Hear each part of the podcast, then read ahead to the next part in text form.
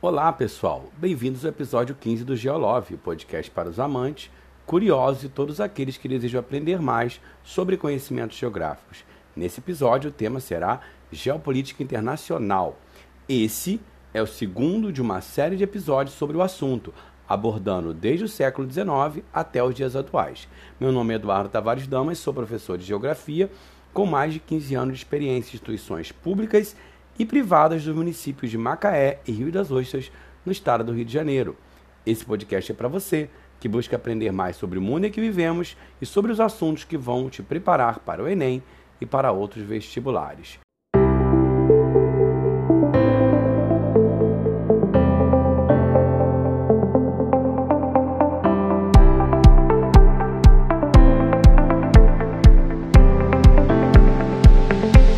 Então, vamos começar o nosso podcast da semana abordando a geopolítica internacional no período da Guerra Fria, o mundo bipolar, a velha ordem mundial.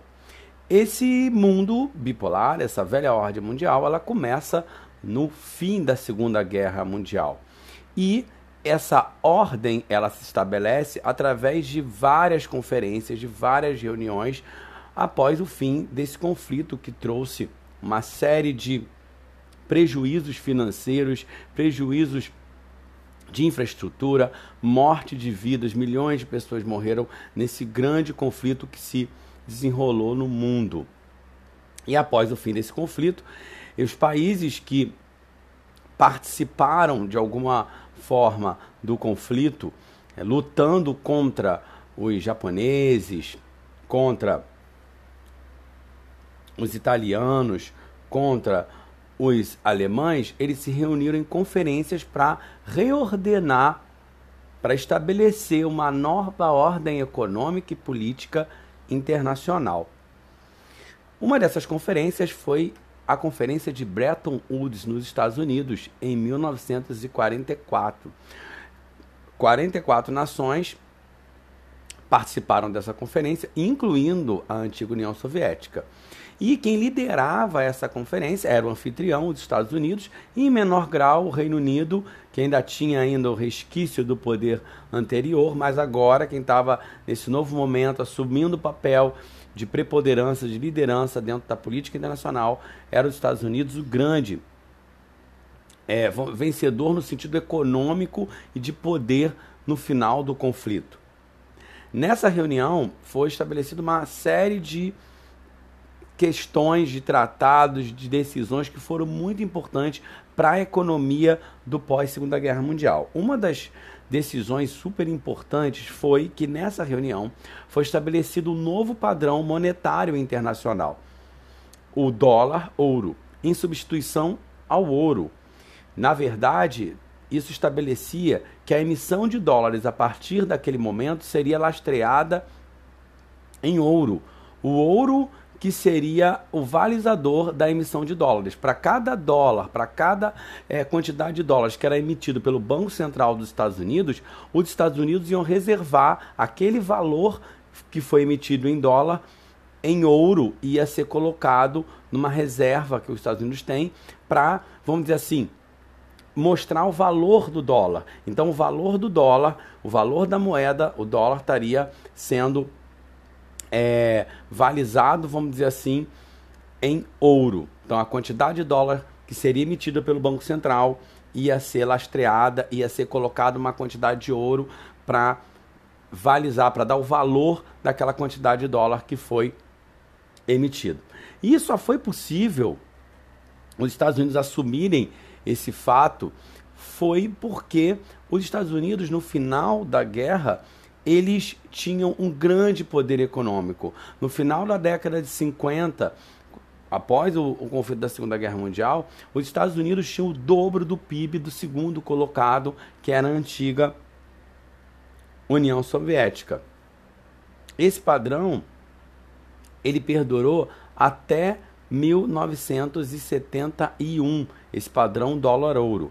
Esse padrão dólar-ouro, ele substituiu o padrão ouro antes da existência desse padrão dólar-ouro, o que valizava o valor das moedas era o próprio ouro. né, o quanto de ouro aquele país tinha para dar o valor daquela moeda do país. Só que agora os americanos é, tomaram é, o ouro para valorizar ou para dar o valor para o dólar. Então, o dólar passou a ser a moeda é, mais valiosa naquele momento, é a moeda que começou a ser utilizada no comércio internacional.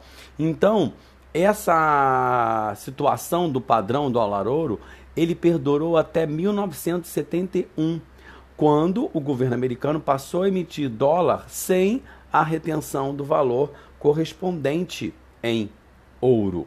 E o que, que causou o fim desse padrão dólar-ouro? Foi porque a economia americana ela já não tinha mais a mesma condição econômica da década, do período anterior. A partir da década de 60, é, os Estados Unidos começaram a enfrentar problemas de competitividade industrial, porque ele passou a ter a concorrência dos países da Europa Ocidental, do Japão, que estavam se recuperando economicamente. Os Estados Unidos começaram a ter déficit no orçamento, quer dizer, eles começaram a gastar mais do que arrecadavam impostos. Os Estados Unidos também começaram a ter desequilíbrios na balança comercial, eles começaram a diminuir o seu superávit, eles começaram a importar mais produtos do que exportar. Então, a balança comercial americana começou a apresentar déficit, é, começou a importar mais do que exporta. E, além disso tudo, na década de 60, os Estados Unidos aumentaram os gastos é, demasiadamente com armas para corrida armamentista contra a União Soviética e também os gastos com armamentos para a guerra do Vietnã que os Estados Unidos se envolveu durante a década de 60.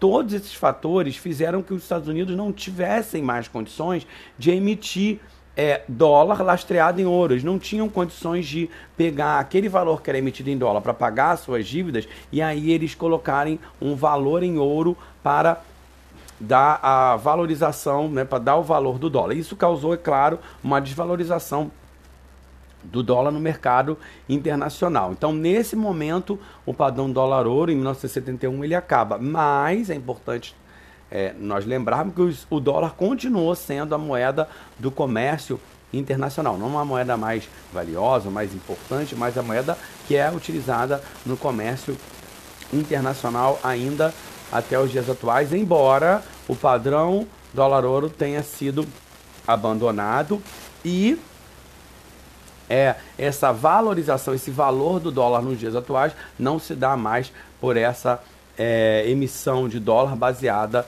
no ouro. Nessa conferência também, na conferência de Bretton Woods, foi estabelecido dois organismos, estabelecidos dois organismos que existem até hoje e são muito atuantes no cenário político e econômico internacional. O Banco Mundial e o FMI, sediados em Washington. O Banco Mundial, que na verdade se chama Banco Internacional de Reconstrução e Desenvolvimento, o BIRD, mas que é mais conhecido como Banco Mundial, ele inicialmente foi criado para reconstruir os países destruídos pela Segunda Guerra Mundial. Ele foi criado inicialmente para pegar o dinheiro e emprestar o dinheiro para os países que foram destruídos pela guerra para eles se reconstruírem. E depois, quando esses países é, já estavam reconstruídos, esse Banco Mundial passou a ter a função de financiar projeto de desenvolvimento nos países membros da organização. Então mudou é, a função, mudou a motivação depois desse banco que inicialmente foi criado com o objetivo específico de ajudar na reconstrução da, da Europa Ocidental, passou a ter uma função de emprestar dinheiro para países que precisavam para investir em infraestrutura, para investir na construção de estradas, rodovias hidrelétricas e outros projetos de desenvolvimento. Além do Banco Mundial, uma outra organização que foi fundada nessa conferência, que é muito importante, muito poderosa até os dias atuais, é o FMI. O FMI ele foi criado para manter a estabilidade financeira mundial, emprestando dinheiro para países com dificuldade de fechar sua balança de pagamentos. São países que não estavam conseguindo pagar suas dívidas, conseguindo fechar as contas, vamos dizer assim, no final do mês ou no final do ano, não estava conseguindo honrar os seus compromissos que tinham feito no mercado e no sistema financeiro internacional, eles é, conseguiam dinheiro emprestado com o FMI. Além disso, esse dinheiro do FMI tinha é, a função também de manter a estabilidade das taxas de câmbio, para que não houvesse uma desvalorização muito grande de uma moeda por causa da crise financeira em um determinado país. Então o FMI tem, ou tinha e tem até hoje, essa função de manter a estabilidade financeira é, mundial. Então esses foram momentos ou decisões importantes que foram criadas ou que foram tomadas nessa conferência de Bretton Woods em 1944. No ano seguinte, em outra conferência, a conferência de Potsdam, em julho de 45, os aliados se reuniram para acordar sobre os tratados de paz e assuntos ligados ao futuro do pós-guerra. Então, essa de 44 tratou da reorganização econômica do pós-Segunda Guerra Mundial, e essa de 45 já foi tratar de questões da política e da guerra, da finalização dos tratados para dar um, um encerramento, um ponto final à Segunda Guerra Mundial. Nessa conferência, os aliados estabeleceram algumas, alguns acordos importantes. Eles é, pegaram a Alemanha, que tinha sido ocupada durante é, o fim da guerra, ocupada por franceses, ingleses, americanos, soviéticos, aliados, e dividiram a Alemanha ocupada em zonas. Cada zona teria controle de um dos países, que era a França, que era a Inglaterra, que era os Estados Unidos e a antiga União Soviética. E a capital da Alemanha, Berlim, ela também foi, a cidade de Berlim também foi dividida em quatro zonas de ocupação, porque ela era uma ela é considerada de muita importância geopolítica, estratégica. Então eles foram de, ela foi dividida entre os quatro países aí, França, Inglaterra, Estados Unidos e União Soviética. Então, dentro da área da zona de controle soviética, Berlim fazia parte dessa, dessa área de controle soviética, estava dentro da área de controle da União Soviética. Berlim também era dividida em quatro partes. Logo depois, é, ano, dois anos depois, os Estados Unidos, é, através do discurso do presidente Henry Truman, vai tomar é, uma medida ou uma série de medidas que vão dar origem àquilo que vai ser chamado de doutrina Truman.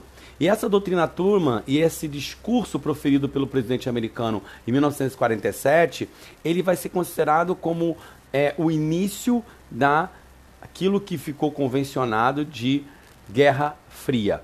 E o que que continha, o que que falava esse esse discurso do presidente americano, que era necessário conter o avanço do socialismo.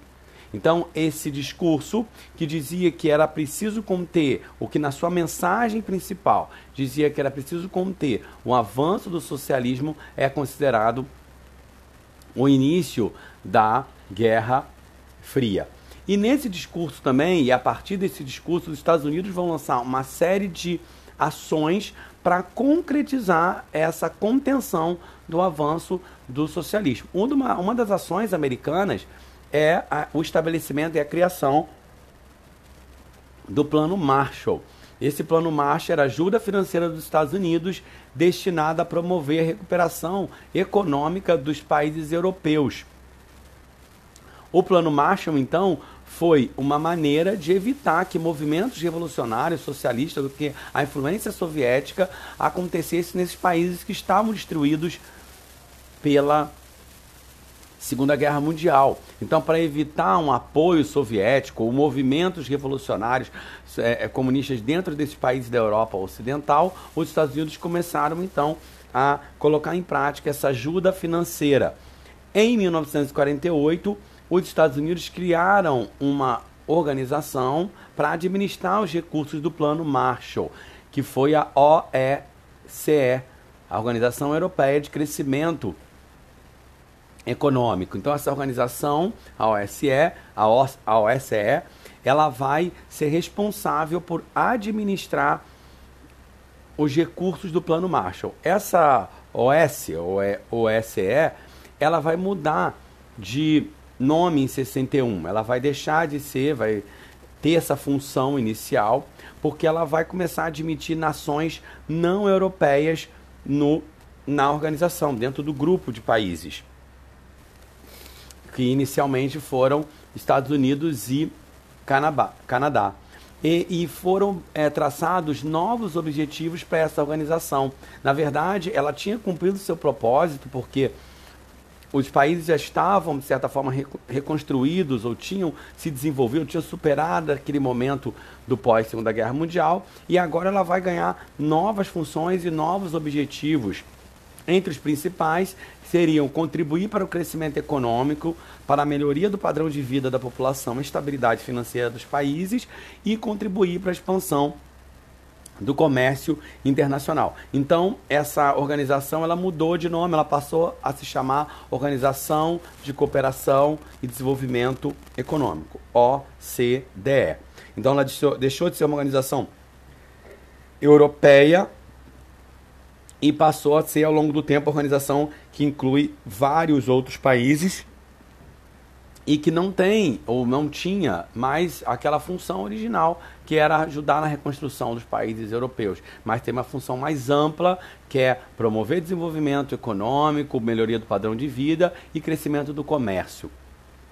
Em resposta a esse plano Marshall, a União Soviética ela também criou um plano, vamos dizer assim, uma organização chamada de Comecon, Conselho para Assistência Econômica Mútua. Então, esse conselho, esse, essa Comecon, ela tinha o propósito de promover o desenvolvimento econômico e tecnológico dos países socialistas do leste europeu. Então, era uma contraposição, era uma resposta ao Plano Marshall, que foi criado pelos Estados Unidos. Os Estados Unidos também ajudaram economicamente para a recuperação do Japão com um programa de ajuda bilateral, quer dizer, entre diretamente Estados Unidos e Japão, que foi entre 47 e 50, entre 1947 e 1950, e esse programa o Japão recebeu 2,5 bilhões de dólares nos valores da época, diretamente do Tesouro dos Estados Unidos para a reconstrução do país. E se a gente for converter esses 2,5 bilhões num, num momento onde o dólar tinha um valor muito elevado, ele teria hoje um valor extremamente alto. É, se a gente for pegar o, o, o, inflação, desvalorização da moeda, esse valor que, o, que os Estados Unidos emprestou para o Japão foi um valor extremamente alto para reconstruir o Japão e impedir também que dentro do Japão surgissem novos movimentos como aqueles que geraram e contribuíram para a Segunda Guerra é, Mundial. Na Ásia, os Estados Unidos também criou um plano de ajuda econômica que não tinha o mesmo valor, a mesma ambição do Plano Marshall. Essa ajuda ficou é, conhecida como Plano Colombo. Ele foi elaborado em 1951 e voltado para os países Sudeste Asiático. E esse Plano Colombo, esse dinheiro que, do Plano Colombo, ele foi importante para a formação, para o crescimento econômico dos tigres asiáticos nas décadas seguintes. Então, todos esses planos, toda essa ajuda econômica já estava dentro do contexto que a gente pode chamar desse mundo bipolar, dessa luta por influência entre Estados Unidos e União Soviética, dessa guerra fria que vai ocorrer entre Estados Unidos e União Soviética. Mas afinal, o que é uma guerra fria? O que, por que o nome Guerra Fria? Porque foi um conflito que se deu em várias esferas, mas nunca chegou a um conflito direto entre os dois países, Estados Unidos e antiga União Soviética. Por isso, Guerra Fria. Tinha várias frentes, várias características é, que essa guerra acontecia no mundo, mas não aconteceu um confronto direto, uma declaração de guerra direta entre os dois países. Por isso o nome Guerra Fria. E tem uma frase famosa de um cientista político que diz que a paz era impossível e a guerra era improvável. E nós vamos ver por que essa, essa frase faz muito sentido para esse é, período daqui a pouco. Então, todo esse dinheiro, tanto do lado ocidental, tanto do lado dos Estados Unidos, como do lado da antiga União Soviética, é, tinha o objetivo de influenciar, de manter suas áreas de influência, de evitar um avanço tanto do capitalismo naqueles países que estavam sob controle socialista, assim como de movimentos socialistas e comunistas surgirem em países da Europa Ocidental, no Japão, em países é, capitalistas. Então, esse dinheiro, esses valores, eles tinham esse sentido de ajudar economicamente os governos desses países a se desenvolverem ou se reconstruírem economicamente, impedindo movimentos contrários às ideias daqueles países que estavam liderando, que eram Estados Unidos e União é, Soviética. Além do Plano Marshall, o, os Estados Unidos eles também é, começaram com outras estratégias para impedir o avanço do socialismo. Uma outra estratégia foi aquela que foi conhecida como efeito dominó, dominó, uma estratégia geopolítica do efeito dominó e do cordão sanitário. Mas o que é esse efeito dominó? Para os americanos, é, os socialistas, países, ao entrarem em contato com o socialismo, sobre sobre influência de movimentos comunistas, eles acabariam se tornando também comunistas. Seria como aquele efeito que a gente conhece do dominó, quando tem várias peças de dominó, uma numa sequência, e quando você derruma uma dessas peças, outras vão caindo automaticamente, uma atrás da outra. Então eles, eles pensavam que no contato com países socialistas, eles acabariam influenciando e aquele outro país também viraria socialista. Por isso, os Estados Unidos, eles vão ter uma ideia que é muito é, comum e é tirada da epidemiologia, da área de saúde, de sanitária, que é a questão do cordão sanitário, de você isolar. Qual é a maneira de você impedir o avanço de uma doença? Você isolando essa doença, você formando um cordão para que essa doença não se espalhe para outras áreas. Então, a ideia americana seria fazer um cordão sanitário, um cordão de países aliados em volta de países comunistas para impedir que o comunismo avance, avançasse para novos países. Então, essa também é a estratégia que os Estados Unidos vão começar a desenvolver ao longo das décadas é, depois da Segunda Guerra Mundial para impedir o avanço do socialismo. E dentro dessa estratégia, você vai ter alguns elementos, algumas organizações importantes. Uma delas é a OTAN. Ela foi criada em 49, que significa OTAN, Organização do Tratado do Atlântico Norte, e hoje ela reúne 28 países.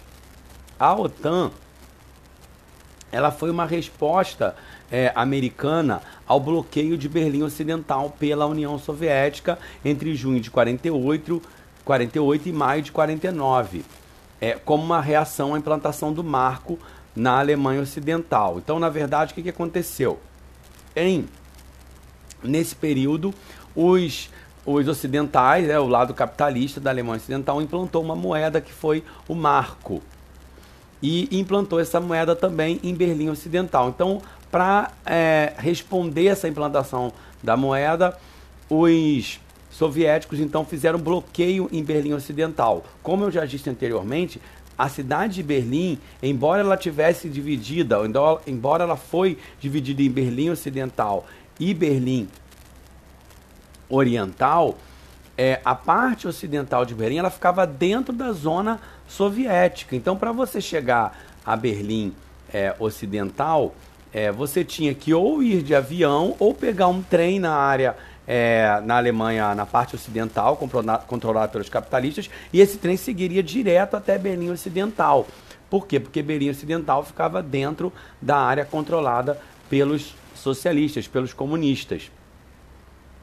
Então, esse bloqueio é, fez com que os Estados Unidos, juntando outros países da Europa, criassem então a OTAN, que seria uma organização é, voltada para defender os países capitalistas dos países socialistas, uma organização militar, uma organização militar voltada para defender os países capitalistas da ameaça dos países socialistas. Essa foi a primeira grande crise é, da Guerra Fria.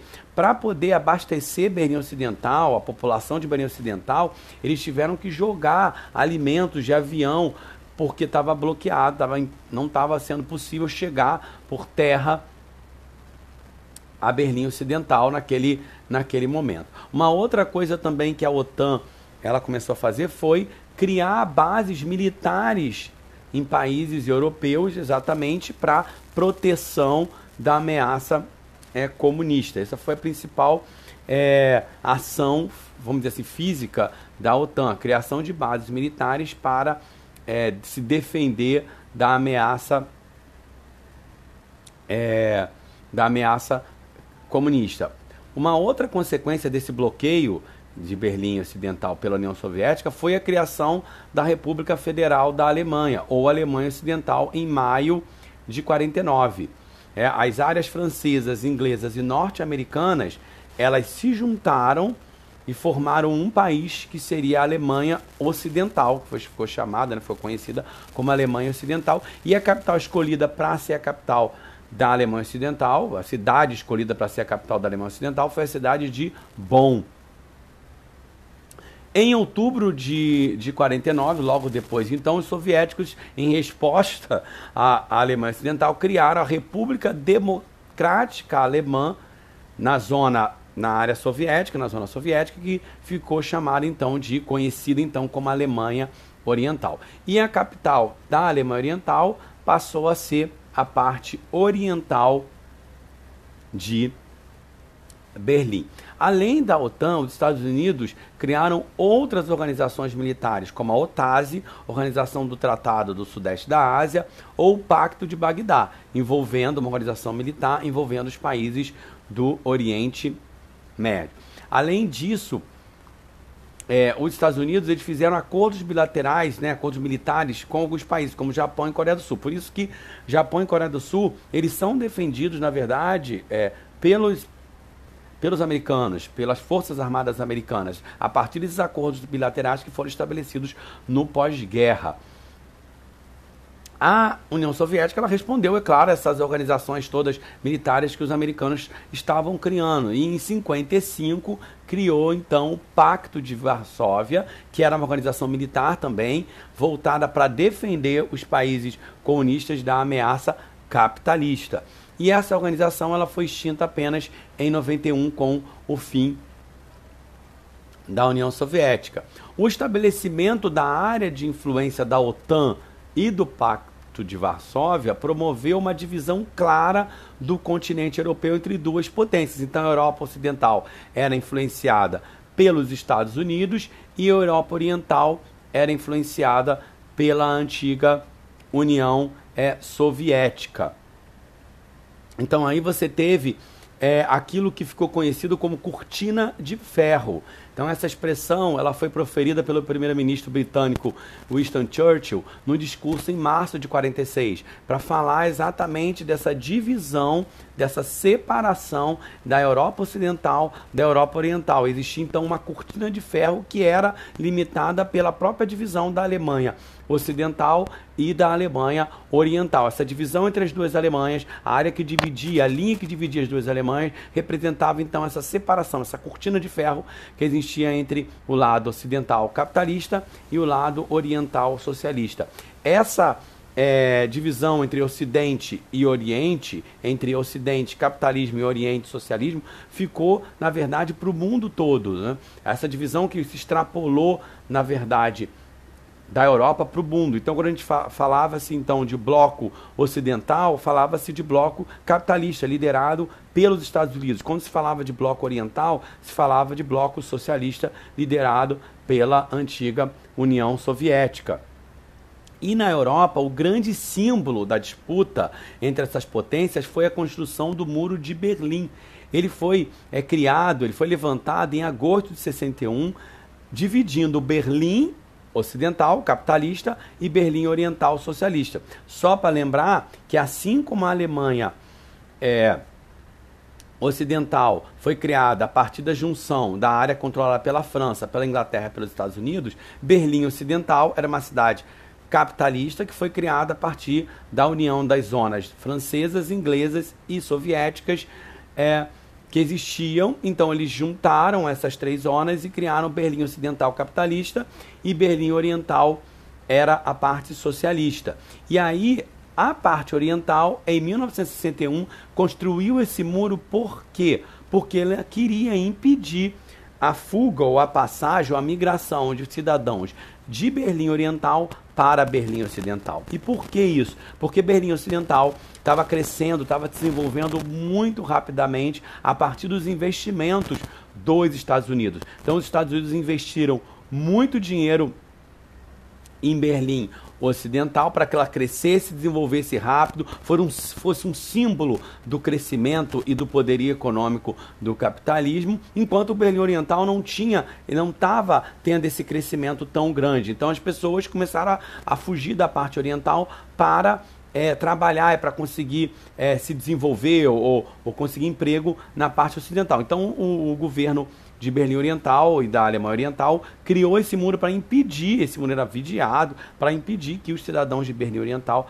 passassem para Berlim Ocidental. Então essa foi, ou esse foi o motivo principal da, da criação desse muro, e esse muro era o símbolo da Guerra Fria, o símbolo dessa divisão entre Ocidente capitalista, liderado pelos Estados Unidos, e Oriente socialista, liderado pela União é, soviética. Ok? Então, essa é a primeira parte. E nós vamos, daqui a pouco, voltar para falar das faces dessa Guerra Fria. O que foi é, esses diferentes é, momentos, diferentes facetas desse conflito que durou cerca, ou quase, é, em torno de 50 anos, tá bom? Então daqui a pouco a gente volta para continuar falando das faces da Guerra Fria.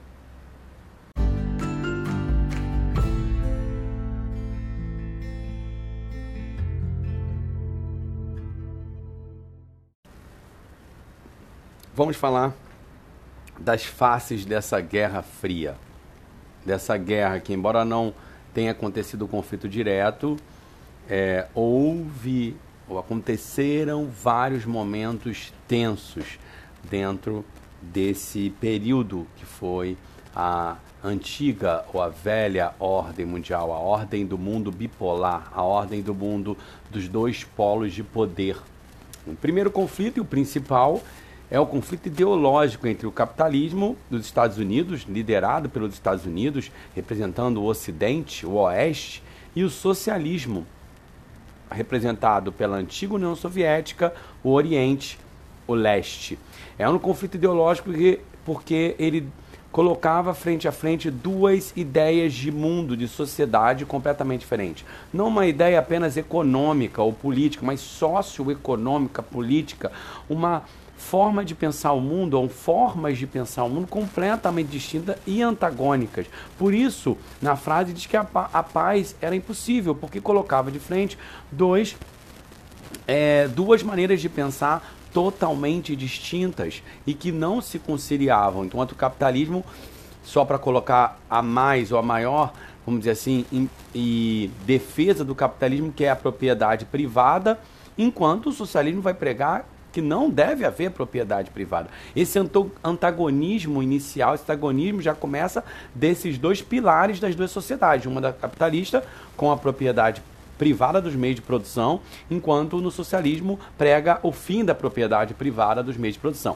Esse já é o início de um antagonismo muito maior entre um capitalismo e socialismo. Nós não vamos destrinchar sobre cada um desses sistemas socioeconômicos, políticos, sistemas sociais, mas que são completamente distintos. Então, o primeiro conflito é esse conflito ideológico, de formas diferentes de pensar a sociedade, e cada um desses países vão buscar influenciar os outros países a seguir as suas ideias, a seguir a sua forma de pensar o mundo e a sociedade. Um outro conflito, uma outra face dessa Guerra Fria é o conflito bélico.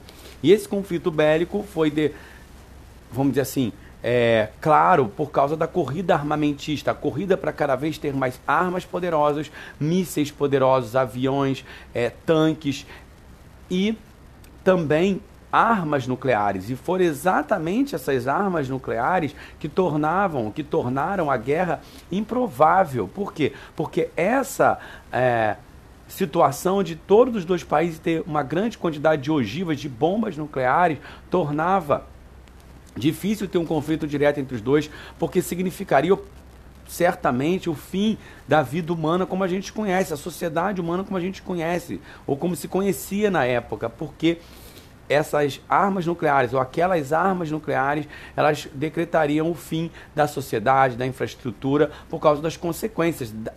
Isso da própria bomba e das consequências que viriam após o lançamento de uma bomba, ou a explosão de uma bomba é, nuclear. Esse, esse início desse medo da guerra nuclear já começou com as consequências da bomba. É, ou das bombas nucleares que foram lançadas em Hiroshima e Nagasaki. E essas bombas já mostraram um pouco, um pouco, porque eram bombas assim extremamente é, pequenas na sua, na sua, sua capacidade de destruição comparada àquilo que foi desenvolvido posteriormente por essas duas potências e por outros países que também conseguiram é, essas tecnologias, a tecnologia nuclear para a criação de bombas. Então a corrida armamentista, quem tinha a arma mais poderosa, o armamento mais poderoso, foi uma coisa que é, percorreu todo o período da Guerra Fria. Uma coisa interessante que mostra um pouco essa corrida armamentista era as duas grandes metralhadoras que existem hoje, que é a K-47, que é russa, que é... enquanto a MR-15, que era uma é, metralhadora americana. Então isso já mostrava um pouco essa como que estava nesse conflito das armas, toda essa corrida de armamentista que aconteceu durante o período da Guerra Fria. Uma outra coisa que está dentro desse conflito bélico, de poder bélico, é a própria corrida espacial, para ver quem tinha, quem primeiro chegaria ao espaço, quem primeiro chegaria no, no fim, que seria qual a joia da coroa, chegar à Lua. Então, queria, quem era o país que ia conseguir vencer essa corrida espacial? E aí a gente teve uma situação onde os soviéticos, vamos dizer, eu sempre digo isso, eles estavam ganhando por pontos. Eles mandaram o primeiro objeto não tripulado, satélite artificial, que foi o Sputnik em 1957. E esse foi o primeiro grande feito do homem, porque colocou um objeto artificial para girar em torno da Terra. Depois eles continuaram vencendo a corrida espacial, porque mandaram o primeiro ser vivo, que foi a, a cachorro, uma cadela, é, a Laika, e depois mandaram o primeiro ser humano para o espaço, que foi Yuri Gagarin, conseguiu dar a volta em, no entorno da Terra. Então, a União Soviética estava ganhando por pontos, os Estados Unidos estavam perdendo essa corrida.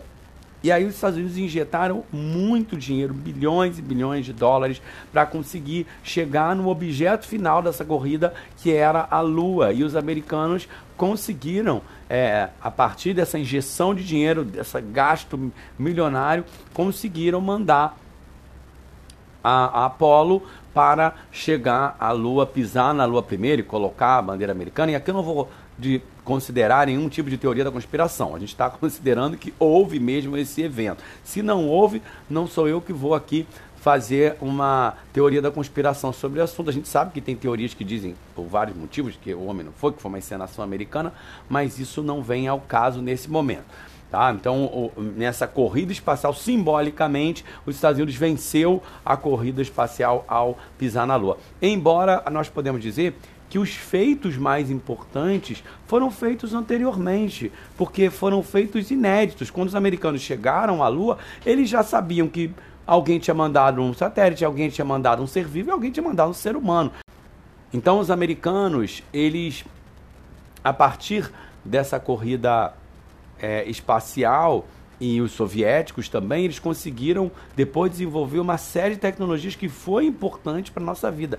Essas tecnologias que foram criadas para chegar ao espaço foram muito importantes para a sociedade que existe hoje, para a internet, para o GPS, para o celular, foi, foram fundamentais essa tecnologia que foi criado durante, ou que foram criadas durante a corrida espacial, toda a tecnologia que foi necessária para colocar o homem no espaço, incluindo o desenvolvimento de computadores, incluindo satélite e outras coisas mais. Além disso, os americanos, eles embora não tivessem tido um confronto direto, eles interferiram no conflito de outros países. Eles fizeram interferência no conflito de outros países. Que países?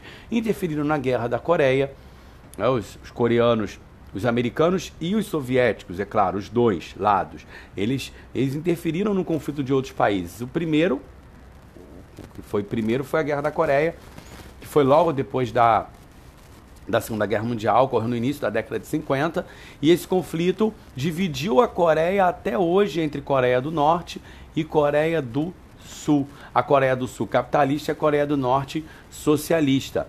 Essa divisão de Coreia do Norte e Coreia do Sul, que existe até os dias atuais, eu sempre digo que é ainda o resquício, é o que sobrou ainda dessa Guerra Fria no mundo, que a gente vê ainda essa Guerra Fria num período anterior, a gente ainda vê ali nessa tensão que ainda existe entre Coreia do Sul e Coreia do Norte. A Coreia do Norte é liderada por um ditador, ainda por um partido comunista único e que controla toda a vida na sociedade e em confronto com uma Coreia do, a Coreia do Sul capitalista, desenvolvida e que cresceu nas últimas décadas, que faz parte dos tigres asiáticos, apoiada e defendida pelos Estados Unidos. Então você tem uma Coreia do Norte hoje é, que, na verdade, nos dias atuais ela não é mais defendida, até porque a União Soviética acabou, acabou então a influência maior dela é a China, mas que ainda está na, naquela ideia da divisão que existia lá no pós-guerra. E esse foi o primeiro momento onde esses dois países, de certa forma, começaram a confrontar a sua influência, começaram a interferir nesses conflitos, foi nessa guerra. Um outro conflito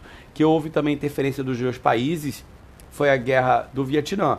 É, Vietnã do Norte e Vietnã do Sul. E que no fim das contas, os americanos que mandaram os seus soldados para o Vietnã não conseguiram é, vencer os Vietcongues, se retiraram as suas tropas e depois o, a parte comunista ocupou a parte socialista e unificou o Vietnã sobre um regime de inspiração socialista. Então, um outro conflito onde houve interferência foi o Vietnã. Inclusive, o Vietnã, os Estados Unidos não admitem, mas é uma grande derrota americana, porque os americanos mandaram soldados para o Vietnã e não conseguiram derrotar aquela guerrilha e acabaram se retirando depois de uma quantidade enorme de mortes de soldados americanos e uma, uma grande crítica da sociedade americana aquele conflito, ao porquê que os americanos estavam lá e o que que estava acontecendo, que era necessário os Estados Unidos interferirem naquilo ali. Então isso gerou uma série de questões no próprio Estados Unidos e os Estados Unidos tiraram as suas tropas e o Vietnã depois foi unificado sob inspiração socialista. Um outro momento importante é, foi a crise dos mísseis de Cuba. É, os, os soviéticos eles fizeram um acordo com o governo de Cuba que tinham sido é, agora, que tinha se tornado um aliado da União Soviética no, nas Américas e bem no quintal. Cuba sempre foi considerado como um quintal americano. Então, se foi uma afronta aos Estados Unidos, os cubanos é, terem se tornado socialistas e passarem a ser aliados dos, dos soviéticos é, depois da sua revolução. E aquilo foi é, uma, vamos dizer assim, uma grande derrota, uma grande afronta aos Estados Unidos.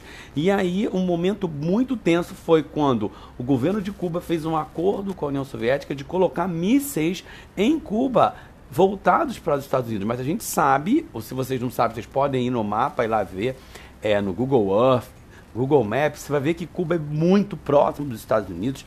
Por isso que tem gente que foge de Cuba ainda hoje é, de de bote, de barco, porque é muito próximo. Então, a, os mísseis ficariam bem próximo ao território americano. Então, isso criou uma grande crise, uma grande tensão. Foi um momento onde o mundo teve perto de uma terceira guerra mundial, naquele momento ali, por causa dessa situação. Depois, o governo cubano e soviético recuou, os governos desses países recuaram e aí tiraram esses mísseis, ou desistiram da ideia de colocar, na verdade nem tiraram, desistiram da ideia de fazer a implantação ou colocar esses mísseis, esses mísseis é, voltados para os Estados Unidos, tão próximo dos americanos, que gerou uma crise extremamente grave, uma tensão extremamente grande entre o governo desses países. Um outro momento onde esses países, de forma indireta, eles estavam ali interferindo e, de certa forma, no conflito, mesmo que não diretamente, não, mesmo que não é, declarando uma guerra direta, eles estavam ali interferindo, foi na invasão soviética no Afeganistão. Esse foi o último dos conflitos que eles têm uma relação direta com a Guerra Fria, que aconteceu na década de 80. Então, a invasão soviética no Afeganistão, soviéticos invadiram o Afeganistão para controlar as rotas, porque o Afeganistão é um país que fica num lugar de passagem historicamente, ao longo de, de séculos, de milênios, da Ásia. E a, essa posição estratégica do Afeganistão, é, ela chamou o interesse dos soviéticos, os soviéticos invadiram para controlar o Afeganistão, mas os americanos não diretamente e indiretamente começaram a interferir também nessa invasão soviética, fazendo o que? Treinando uma guerrilha, foi a guerrilha talibã, para lutar contra os soviéticos e também um grupo dentro dessa guerrilha ta talibã treinou também um, um árabe chamado de Osama Bin Laden, que era filho de um grande empresário da Arábia Saudita e que é, foi treinado pela CIA para lutar contra os soviéticos no Afeganistão. Então, os americanos, com ajuda, através da CIA, treinaram os talibãs e Osama Bin Laden e o seu grupo para lutarem contra os soviéticos e conseguiram é, é, derrotar, conseguiram impedir a ocupação soviética no controle é, do Afeganistão pela União Soviética, uma grande derrota também da União Soviética nessa questão da geopolítica e desses conflitos que eles interferiram. Então, eles podem não ter entrado num confronto direto, mas eles entraram num confronto indireto, numa situação de confronto indireta, onde eles interferiam nos nos conflitos dos outros países, sem nunca se colocar diretamente ali, ali num confronto direto entre eles, mas eles estavam ali mandando armas, mandando soldados, mandando é, paramilitares para interferir é, naqueles conflitos ali. Uma outra face dessa Guerra Fria é o conflito político. Então a, a, as superpotências elas começaram a influenciar politicamente outros países. Elas começaram a também a interferir na política interna dos outros países, nos conflitos internos dos países, tá? ajudando a derrubar governos, ajudando a financiar organizações paramilitares, a mandar armas para movimentos revolucionários para poder derrubar aquele governo, tanto de um lado como de outro, como os Estados Unidos também mandando paramilitares, como os soviéticos é, ajudando, mandando armas para guerrilhas é, de inspiração comunista para que elas conseguissem é, é, tomar o poder. Então houve também influência política dos dois lados, tá? Ficamos, deixamos claro aqui dos dois lados para é, exercer a sua influência dentro dos países e manter essa, esse poder é, no, no, no, na geopolítica ou na política internacional. Uma outra face dessa guerra, desse conflito, foi o conflito cultural, esse, essa disputa cultural, essa disputa de influência das mentes. Então essa, essa disputa ela se deu dentro do aspecto da educação, quer dizer, nas próprias escolas dos Estados Unidos, dos países capitalistas como é, da União Soviética e dos países de influência socialista, havia aí também uma disputa pelas mentes, onde a, as escolas tinham esse papel de dizer, olha, o, o, o, socialismo é isso, é isso, é isso. Dizer o lado ruim. Enquanto, do outro lado também, os soviéticos também faziam isso, contavam histórias sobre aquilo que era de ruim nas escolas, na, nas propagandas também, que é um outro aspecto do conflito cultural. Havia uma propaganda feita pelos governos de mostrar para a população o quanto era ruim um lado em relação ao outro, quer dizer, quanto era ruim o, o capitalismo é, nos países socialistas e nos países capitalistas, o quanto que o socialismo era ruim. Então havia tanto a escola como esse papel de, de, de mostrar o, o, esse lado ruim do outro lado, né, do lado contrário, do inimigo, como também a própria propaganda desses governos contra o socialismo ou contra o capitalismo, dependendo da perspectiva. Um outro instrumento também de propaganda é, ideológica foi o cinema.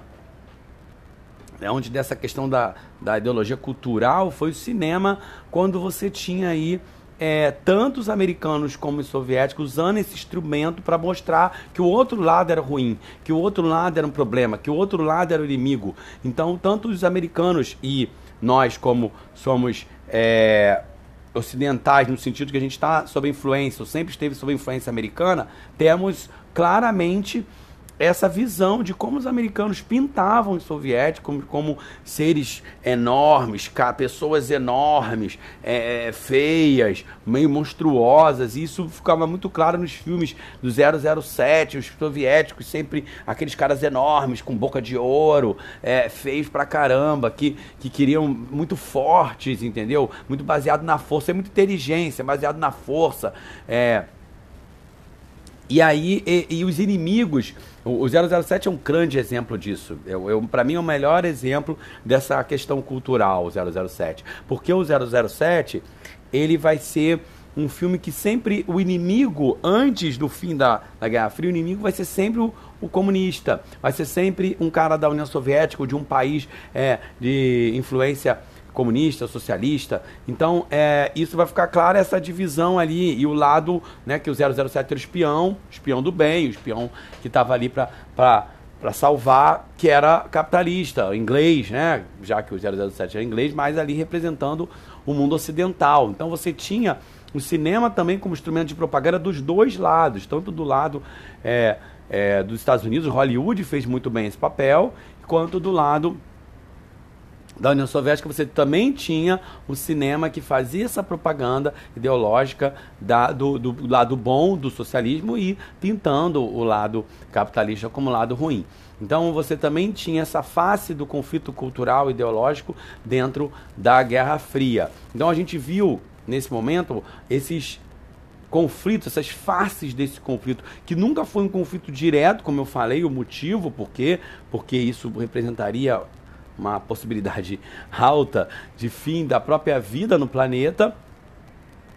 Mas você tinha o conflito se dando em outras esferas que estavam ali mostrando essa tensão entre o capitalismo liderado pelos Estados Unidos, o bloco ocidental, o mundo ocidental e o socialismo liderado pela antiga União Soviética, o Oriente, o Leste. Então você tinha essas duas faces, esses dois lados desse mundo bipolar que estavam o tempo todo disputando essa influência, disputando poder, disputando quem é o melhor sistema, ou quem era o sistema que ia dominar, ou que ia é, conseguir vencer essa guerra que existiu, embora nunca fosse de fato, uma guerra que aconteceu em outras esferas é, da sociedade ou do mundo. Ok?